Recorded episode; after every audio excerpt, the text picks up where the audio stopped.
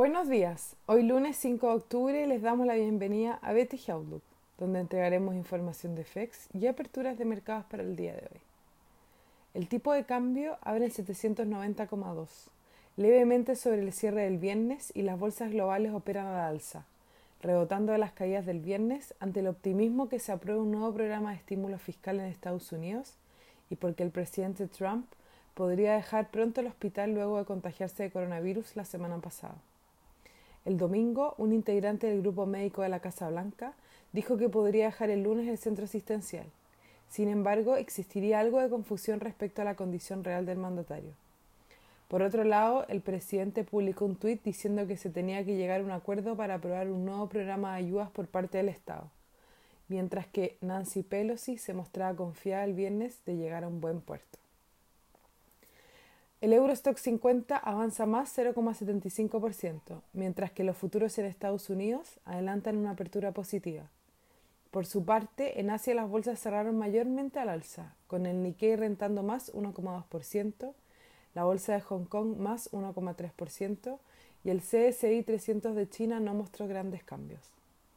Los commodities operan de forma dispar, con el cobre perdiendo menos 0,3%, y el petróleo WTI avanzando más 4,3%, recuperándose en parte de la caída de casi menos 8% de la semana pasada.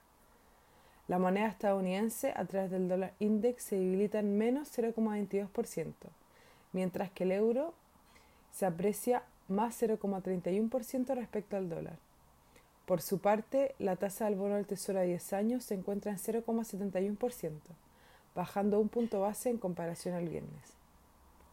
Respecto a datos, en Estados Unidos esta mañana se publica el PMI compuesto final y el ISM servicios de septiembre, en una semana tranquila, donde el evento más importante será la publicación de las minutas de la última reunión de la FED el miércoles. Por su parte, en Chile se dará a conocer la balanza comercial y el jueves el IPC de septiembre. El tipo de cambio opera en 787,0 hasta ahora, con el dólar a nivel global a la baja, las monedas de la región mayormente positivas y el cobre cayendo. En cuanto a los técnicos, la próxima resistencia se encuentra en 790, que no logró confirmar la semana pasada, y luego 792, 794, donde encontró un techo el viernes. Por su parte, el principal soporte es 786 y luego 780. Muchas gracias por habernos escuchado el día de hoy. Lo esperamos mañana en una próxima edición.